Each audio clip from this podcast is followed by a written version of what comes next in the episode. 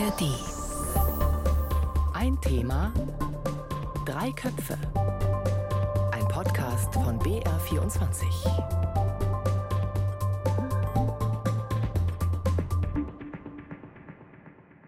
Hallo zu Ein Thema Drei Köpfe. Ich bin Christina Auerbach aus der BR Politikredaktion. Und mich treibt seit Beginn des Ukraine-Krieges eine große Frage um. Und diese Frage ist, Warum gibt es keinen Aufstand in Russland? Warum ist es dort so still in Anführungszeichen, auch nach einem Jahr Krieg jetzt schon? Inzwischen sind ja auch russische Söhne zu Tausenden gefallen. Es gibt Bilder von Massakern wie in Butscha, die haben es auch nach Russland geschafft. Es muss der russischen Bevölkerung inzwischen auch klar sein, hey, unsere Bomben, die treffen dort Zivilisten, Menschen wie du und ich. Warum also gibt es keine großen Aktionen, Putins Krieg zu stoppen? Ist es Angst? Ist es Resignation? Ist es Überzeugung? Was ist da los im Land? Das möchte ich heute klären. Und das will ich auch klären anhand eines Vorfalls, der jetzt auch ziemlich genau ein Jahr her ist. Russlands Angriff auf die Ukraine war da gerade erst vor wenigen Wochen gestartet. Und da ist eine russische Journalistin, Marina Osjanikova, mit einem selbstgemalten Plakat durch die Abendnachrichten gelaufen im Staatsfernsehen. Stoppt den Kriegsstand darauf. Ganze sechs Sekunden hat der Auftritt gedauert. Mit dieser Botschaft war sie dann im Staatsfernsehen zur besten kurzen Sendezeit zu sehen. Und was danach mit ihr geschehen ist, das bringt uns dieser Frage, was los ist mit der Gesellschaft, mit der Zivilgesellschaft in Russland, vielleicht ein bisschen näher. Das hoffe ich auf jeden Fall. Und deshalb freue ich mich sehr, dass der erste Kopf, den ich heute hier bei mir habe, Christine Hamel ist, meine Kollegin aus der BR Kulturredaktion. Christine, du hast mit Marina Osjanikova gesprochen über ihren Protest. Sie ist jetzt im Moment in Paris. Du hast sie zwar nicht persönlich getroffen, aber mit ihr telefoniert, ein Interview gemacht. Welchen Eindruck hast du denn von ihr bekommen? Also was ist das für eine Frau? Schüchtern, stark? Wie ist sie? Äh, Marina Osjanikova ist sicherlich sehr willensstark. Äh, sie ist auch sehr zäh. Äh, beispielsweise ist sie Langstreckenschwimmerin. Sie hat also schon zweimal den Bosporus durchschwommen. Das zeigt ja irgendwie, dass sie auch einen langen Atem hat. Ähm, sie ist auch sehr ehrgeizig. Sie hat sich zu ihrer Position in Russland durchgekämpft. Sie kommt aus einer sehr einfachen, auch gebrochenen Familie. Und ein Hauch von Kummer breitete sich über ihr aus, als sie erzählt, erzählte, dass sie jetzt äh, ihr Haus in Russland gegen eine kleine Wohnung in Paris tauschen musste. Also Ihr Fall ist auf jeden Fall speziell. Er wird auch in Russland ja kritisch gesehen, teilweise speziell. Wir kommen dann nachher noch ein bisschen drauf, warum. Erst noch der zweite Kopf, Christina Nagel. Wir sind laute Christina und Christine ist heute hier. Hallo Christina Nagel, du bist ARD-Korrespondentin in Moskau. Ich freue mich auch sehr, dass du heute mit dabei bist, weil du kennst Russland seit Jahren. Du hast auch schon seit Jahren verfolgen können, was die langjährige Propaganda mit der Zivilgesellschaft gemacht hat. Erinnerst du dich denn noch dran, was du gedacht hast, als dieser Protest von Marina Ovsjanikova in den Staatsmedien während der Nachrichten quasi passiert ist? Ja, das war natürlich ein Paukenschlag, das war ganz klar. Das hat es hier so noch nicht gegeben und es war halt eben die Nachrichtensendung zur allerbesten Sendezeit und da taucht plötzlich ein Antikriegsplakat auf mit einer Frau. Das hat schon viele hier sehr beeindruckt, uns auch. Und dann war halt die Frage, wie geht es jetzt mit dieser Frau weiter? Und ähm, das war allerdings dann wieder etwas, was sich so ganz anders entwickelte, als es viele erwartet haben, was dann auch eben Zweifel wieder so ein bisschen aufgebracht hat. Wie ernst ist das? Ist das? Hat sie möglicherweise möglicherweise auch Unterstützer irgendwo noch, die sie ein bisschen mehr beschützen als andere, die Protest gewagt haben in diesem Land. Und das macht diesen Fall manchmal hier so ein bisschen schwierig. Aber klar ist, das, was sie am Anfang da gemacht hat, dieser Aufstand, dieses Plakathalten in dieser Sendung, das war etwas, das war für viele Russen A sichtbar. Das hat auch für Gesprächsstoff gesorgt. Allerdings mittlerweile redet über diese Frau keiner mehr hier. Korrespondent wird man ja auch, weil man ein Land. Ich sage jetzt einfach mal so platt. Also weil man sich dafür interessiert, man lernt die Sprache, ähm, man lernt Leute dort kennen, hat Freunde, Bekannte und taucht so richtig in dieses Land ein. Christina, erkennst du denn dein Berichtsgebiet wieder, seit der Krieg angefangen hat? Es ist natürlich schwierig und es ist sehr schwer geworden. Also für mich ist das so ein bisschen so eine Art emotionale Achterbahnfahrt, was, was ich hier im Moment erlebe, weil einerseits siehst du immer noch das hier, was dieses Land ausmacht, was es schön macht, was es, was es gut macht. Du lernst tolle Leute kennen. Das ist ja alles nicht weg, weil dieser Krieg geführt wird. Und auf der anderen Seite hast du Politiker, die über Dinge schwadronieren, die fernab jeder Realität sind, von von denen du mal gedacht hast, dass sie vielleicht doch eben auch ähm, gute Diplomaten sind, aber die jetzt einfach nur noch Propaganda von sich geben und du merkst nach und nach, wie diese Propaganda verfängt. Natürlich nicht bei allen, hier kann man auch nicht alle über einen Kamm scheren, aber es ist etwas, was manchmal die Lage doch sehr schwer erträglich macht, auch wenn man sich jeden Tag eben mit dem Krieg beschäftigt, was viele Russen und Russinnen eben nicht tun, indem sie einfach den Kopf in den Sand stecken und sagen, ich gucke lieber gar nicht hin, wenn, wenn ich das nicht sehe, muss ich mich damit nicht auseinandersetzen, weil es auch nicht jeder aushält, sich damit auseinanderzusetzen. Ich frage mich ja heute, warum gibt es eben keinen Aufstand in, in Russland oder nur so wenig? Was macht auch diese Propaganda? Und deswegen schauen wir uns die Propaganda mal noch mal genauer an. Christine, du hast eben diese Journalistin gesprochen. Was hat sie damals gemacht? Also sie ist Journalistin, sie ist 44 Jahre alt und hat eben 19 Jahre für den ersten Kanal im Staatsfernsehen gearbeitet. Dieser Kanal erreicht 93 Prozent der Russen, also wirklich fast alles. Der Staatskanal, dort wird nur die Sicht des Kremls mehr oder weniger gesagt. Christine, du hast es mal einem Beitrag genannt. Wegen solchen äh, Kanälen heißt das russische Fernsehen auch manchmal Zombie-Fernsehen oder Zombie-Kiste. Und wir hören jetzt einfach mal rein, was da so gesagt wird in diesem Staatsfernsehen. Wir müssen verstehen, dass wir auf der Seite der Wahrheit stehen. Das bedeutet, dass wir nicht böse handeln können. Wir befinden uns schließlich im Krieg mit dem Satanismus. Wir brennen die Ukraine nieder. Und dann wärmen wir uns dort auf. Genau. Jetzt muss das ganze Land die Zähne zusammenbeißen und in den Krieg ziehen und auch bittere Offenbarungen erleben. Denn wir befinden uns nicht nur mit diesem ukrainischen Bandera-Abschaum und den Schwuchteln in der Regierung im Krieg, sondern mit der gesamten satanischen Maschinerie des Westens. Ja, drei kurze Ausschnitte waren das aus der staatlichen Propaganda. Übersetzt hat das Arte Tracks, ähm, eine Sendung, die ich wirklich jedem ans Herz legen möchte. Die haben Arte Tracks East gestartet seit dem Ukraine-Krieg, wo sie wirklich wöchentlich diese Propaganda auch entlarven und auch für westliche Zuschauer erklären und wirklich sehr, sehr gut erklären, wo sie herkommt. Also auf jeden Fall anschauen, wenn man russische Propaganda verstehen will. Klar geworden ist, glaube ich, bei diesem Ausschnitt, wer in einem Fernsehsender arbeitet, der so solche Sachen verbreitet, wer da 19 Jahre arbeitet, der kann auf jeden Fall nicht sagen, ups, ich bin da irgendwie reingerutscht. Also da wurde ja auch schon vor Kriegsbeginn gebellt, gebissen, alles, was nicht auf Kreml-Linie war, verunglimpft. Dann kam eben der Kriegsausbruch und Marina Osjanikova, die Journalistin, ist mit diesem selbstgebastelten Schild hinter der Moderatorin durchs Bild gelaufen. Auf diesem Schild stand kein Krieg. Sechs Sekunden hat dieses Stören gedauert. Dann nein, Entschuldigung, nein zum Krieg. Nein zum Krieg. Nein zum Krieg. Genau, Nein zum Krieg stand drauf. Dann äh, wurde sie abgeführt und musste 30.000 Rubel Strafe zahlen. Nicht mal 400 Euro. Und diese Strafe, die hat wirklich jeden erstaunt. Also da gingen sofort die Spekulationen los. War das jetzt ein echter Protest? War das nur ein Feigenblatt?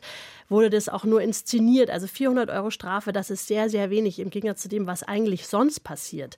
Wie schätzt du das jetzt ein, Christine? Du hast ja mit ihr gesprochen. Gab es da wirklich einen Gesinnungswandel? Was steckt hinter diesem Fall?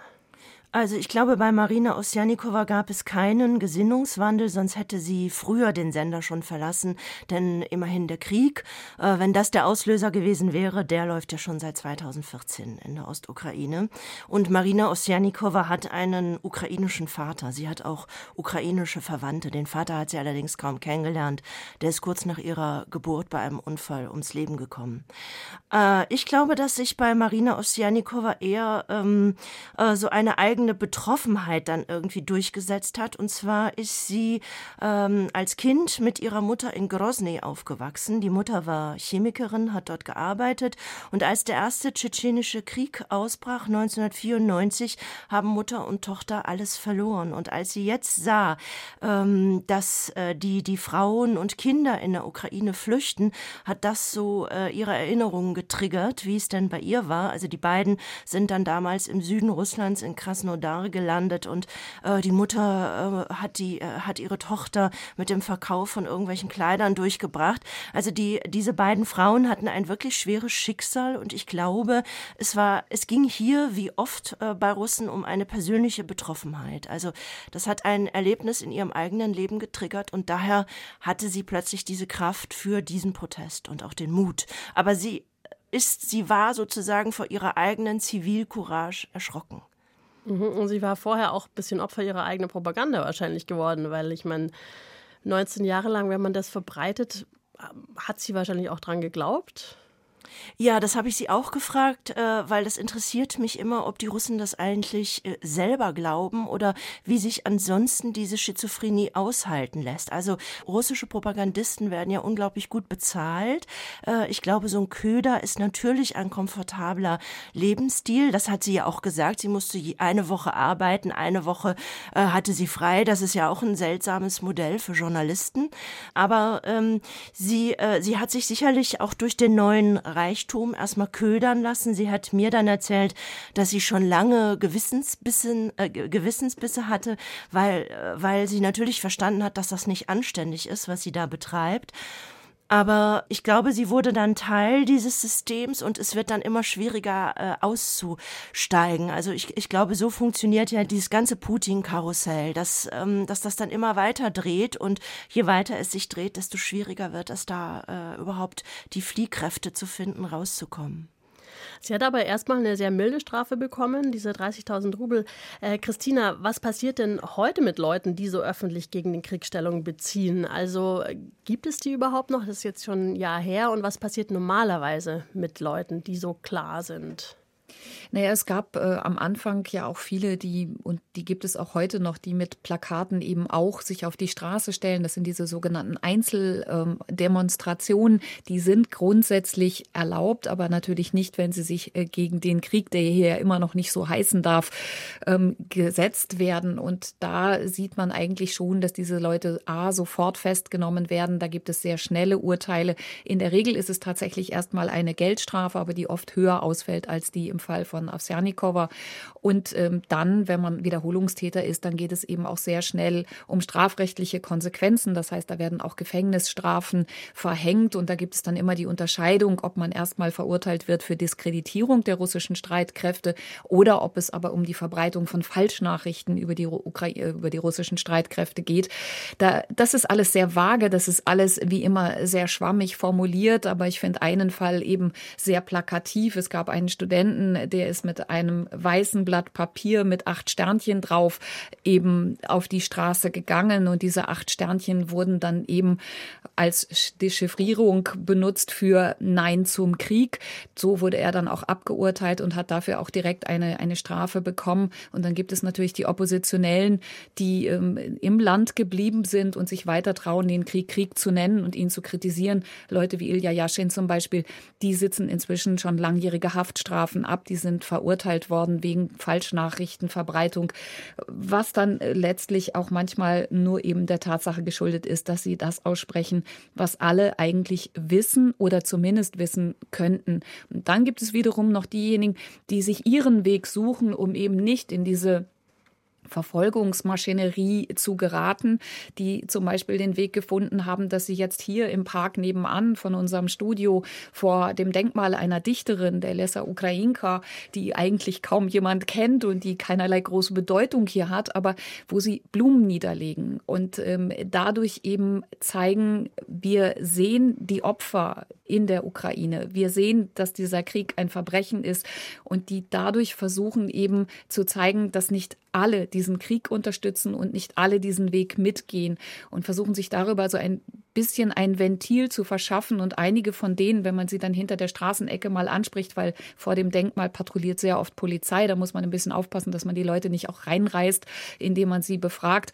Und da sagen halt viele, das ist ein Verbrechen gegen die Menschlichkeit, was wir da tun. Das ist ein Krieg, den wir eigentlich nicht unterstützen. Aber viele sind eben verzweifelt in dieser Frage, was sollen wir denn tun? Es gibt so viele Gesetze gegen uns. Wir werden sofort festgenommen, wir werden sofort weggesperrt. Wir werden sofort verurteilt.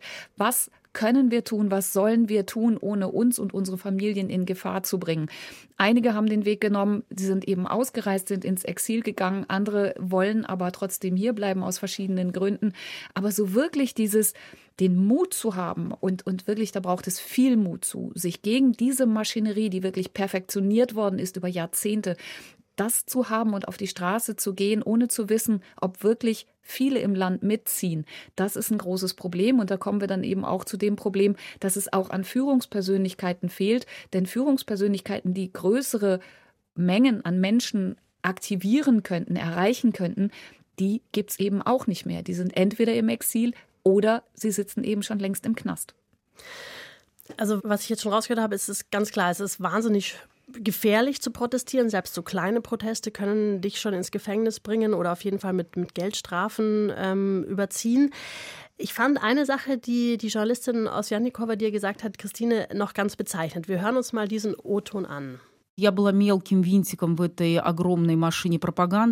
Ich war eine kleine Schraube in dieser großen Propagandamaschine. Ja, ich hatte meine Schwächen. Vor allem die Arbeitszeit war verlockend. Eine Woche arbeiten, eine Woche frei. Ich wollte meinen Kindern eine gemütliche Welt aufbauen, denn ich selbst hatte als Kind nichts. Aber als alle Gemütlichkeit hergestellt war, wurde mir klar, dass ich mich nicht mit dem abfinden kann, was um mich herum passiert und dass ich nicht schweigen kann и не могу больше молчать.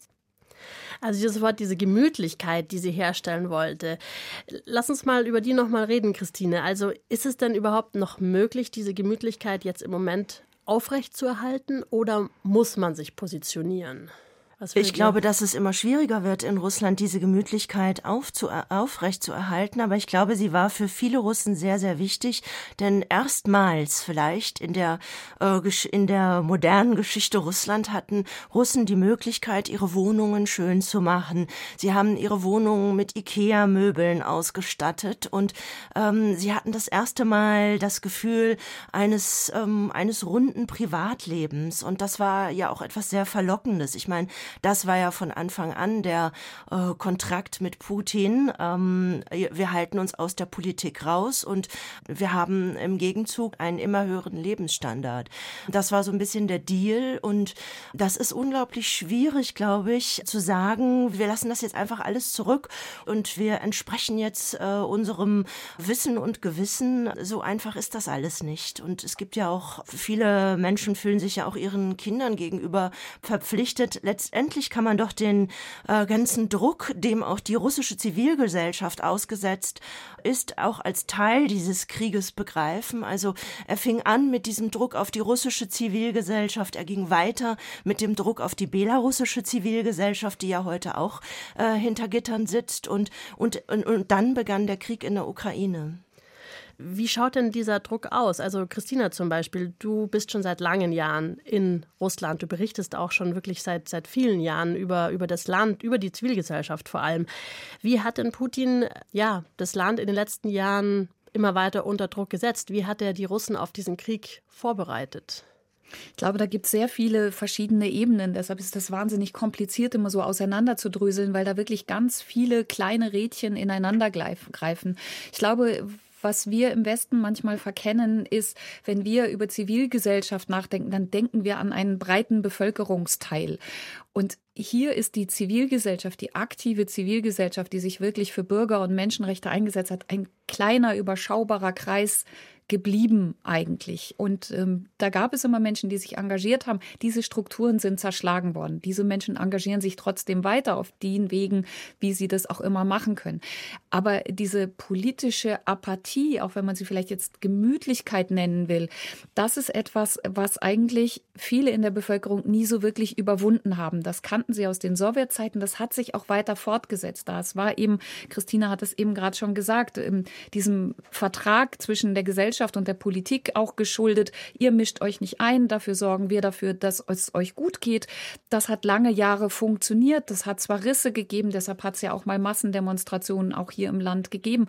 Aber deshalb ist es nicht so, dass die Leute sich hier wirklich aktiv mit Politik beschäftigen, auseinandersetzen, ständig darüber geredet wird, gerade wenn es schwierig wird. Und zum Teil sind ja wirklich Familien gespalten in der Frage, ob man jetzt für oder gegen die militärische Spezialoperation wie der Krieg ja hier dann auch nur genannt wird, was das Ganze ja auch abschwächt in seiner Bedeutung, dass man darüber dann eben nicht redet, wenn es möglicherweise spalten könnte. Also dieses Kopf in den Sand stecken ist immer noch sehr verbreitet und dann machen es halt viele mit sich selbst aus. Und gleichzeitig kenne ich aber wieder viele andere, die sagen, das, was mir da von der Propaganda erzählt wird, ich glaube es nicht und ich tue mich schwer, aber ich finde nicht den Punkt, wo ich ansetzen kann, wo ich meinen Protest wirklich raustragen kann und wo ich das Gefühl habe, ich kann da was bewegen. Und das ist nämlich ein, ein großes Handicap, was das politische System über Jahre wirklich geschafft hat, zu machen, sämtliche politischen Strukturen, auch das, was mal aufkeimte, dass man sagt, zumindest in meinem Stadtbezirk gehe ich jetzt hin und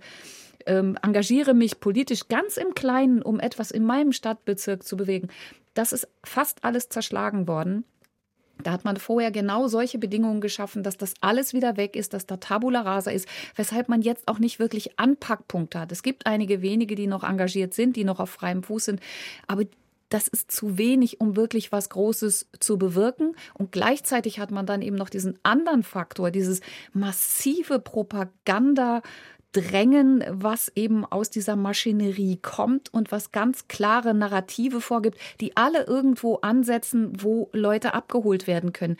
Sei es, dass man die NATO eben als und die Amerikaner als diejenigen äh, beschwört, die jetzt nichts anderes vorhaben, als es, um es mal ganz drastisch auf den Punkt zu bringen, wie es der russische Außenminister vor kurzem gesagt hat, die Endlösung der russischen Frage will sagen, die NATO und die Amerikaner haben nichts anderes vor, als dieses Land in die Knie zu zwingen und zu vernichten.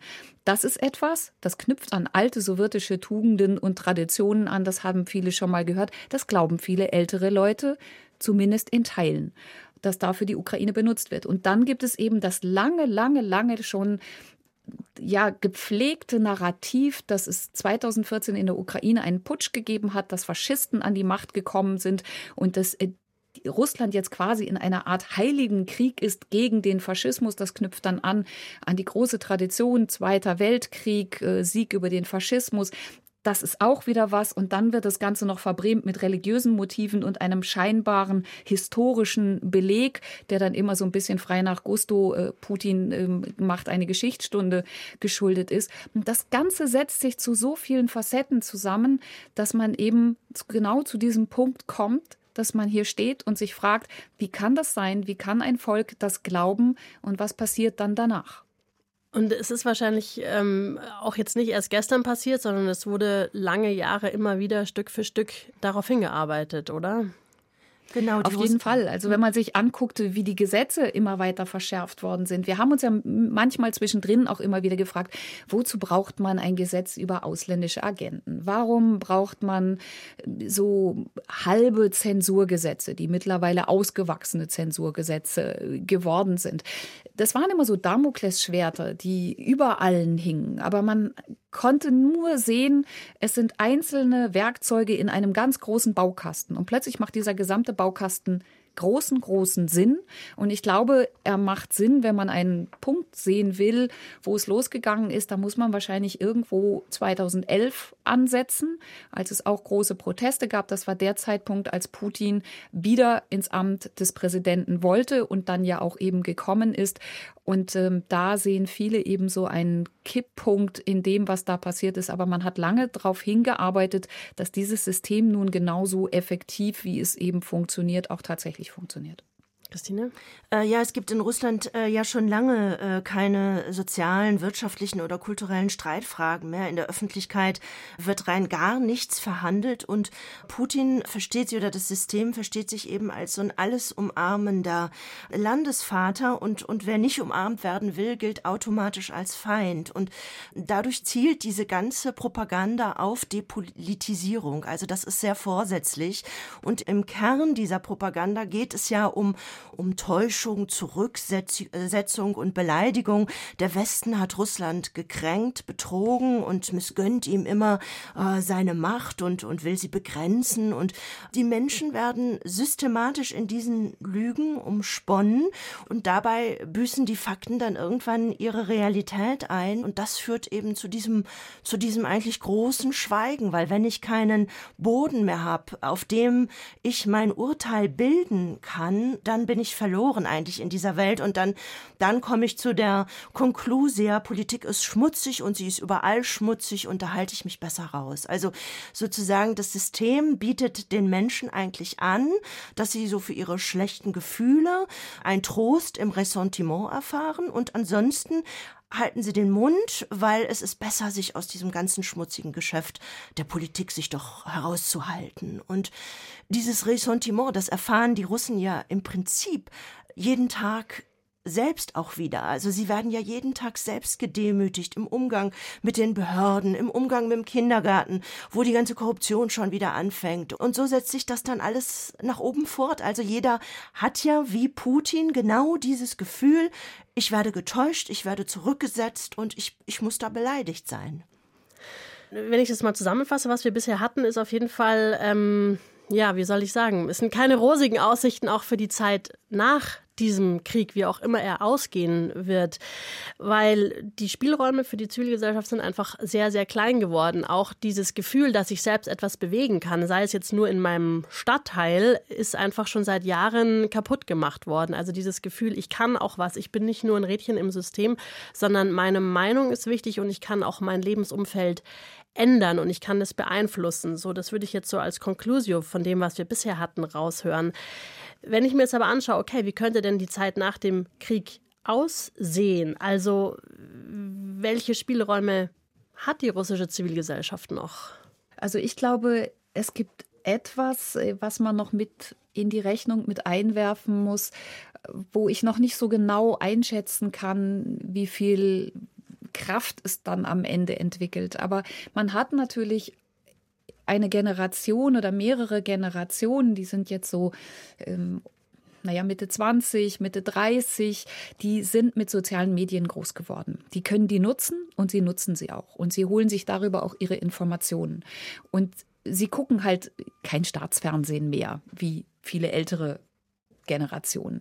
So, das heißt, die sind nicht eins zu eins dieser Propaganda ausgesetzt.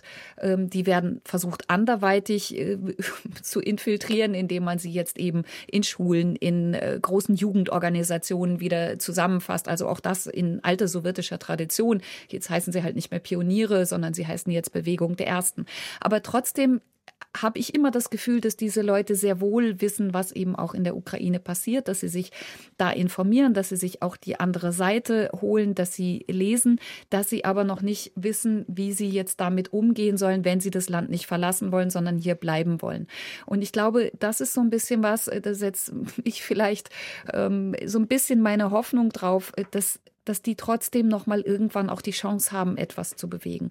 Das ganz, ganz große Problem, egal wie dieser Krieg ausgehen wird, wie er beendet werden kann, diese politischen Probleme, die da dran hängen, werden wir noch, da werden wir noch Jahrzehnte mit zu tun haben. Und das, was passiert ist zwischen diesen beiden Völkern, das wird auch noch viel, viel länger dauern, um wieder irgendwie ein bisschen abzuheilen in seiner, in, in seinen Verletzungen. Aber was man, was eben ganz schwierig sein wird, ist tatsächlich das Aufarbeiten dessen, was hier passiert ist. Das, da hat äh, Russland, um es jetzt mal ein bisschen pauschal zu sagen, so kann man es natürlich auch immer so nicht stehen lassen, weil es ist alles andere als schwarz-weiß, aber Russland hat sich bislang immer sehr schwer getan, damit dunkle Kapitel in der eigenen Geschichte aufzuarbeiten. Das sieht man bei der Stalinzeit und äh, das wird jetzt auch nicht anders sein. Aber ich glaube, um wirklich weiterzukommen und um das Ganze überwinden zu können, wenn wir jetzt mal wirklich in die Zukunft denken, müsste man auch das jetzt aufarbeiten, müsste man die Propaganda aufarbeiten, müsste man Putins Herrschaft irgendwann anfangen aufzuarbeiten. Und das ist was, äh, da sehe ich im Moment noch nicht, dass da wirklich also jetzt sind sowieso keine Grundlagen dafür da, aber wie die wieder geschaffen werden können, das, das sehe ich halt nicht kurz- und mittelfristig. Das wäre, wenn, etwas sehr Langfristiges. Und das ist wahnsinnig schade für dieses Land, weil Putin es nicht nur wirtschaftlich weit zurückkatapultiert, sondern weil es eben auch all die Prozesse, die mal gelaufen sind, mit Öffnung, mit, mit, mit, äh, mit der Möglichkeit auch eben reisen zu können, andere Gesellschaften kennenzulernen, sich zu erweitern, sich zu entwickeln, das wird jetzt alles wieder mit zurückgeworfen und man landet wieder an einem Punkt, ähm, ja, wo, wo man tief in einem Loch sitzt und es ganz schön lange brauchen wird, um die, aus diesem Loch wieder rauszukommen. Christina, du nickst gerade. Äh, ja, ich äh, kann Christina nur zustimmen. Ähm, ich ich habe häufig das Gefühl, dass man ganz Russland auf die Couch bei Sigmund Freud legen müsste, weil viel, ähm, vielfach sehe ich schon auch wirkliche psychopathologische Veränderungen ähm, des Bewusstseins, ähm, weil die Wirklichkeit ja gar nicht mehr vordringt. Und ähm, ich meine, wir können ja aus unserer eigenen Geschichte sehen, wie lange es de facto gebraucht hat, nämlich mehrere Generationen, bis wir uns den ganzen Nazi sie Verbrechen stellen konnten. Und Deutschland ist noch ganz besiegt worden. Das wird es ja mit Russland gar nicht geben.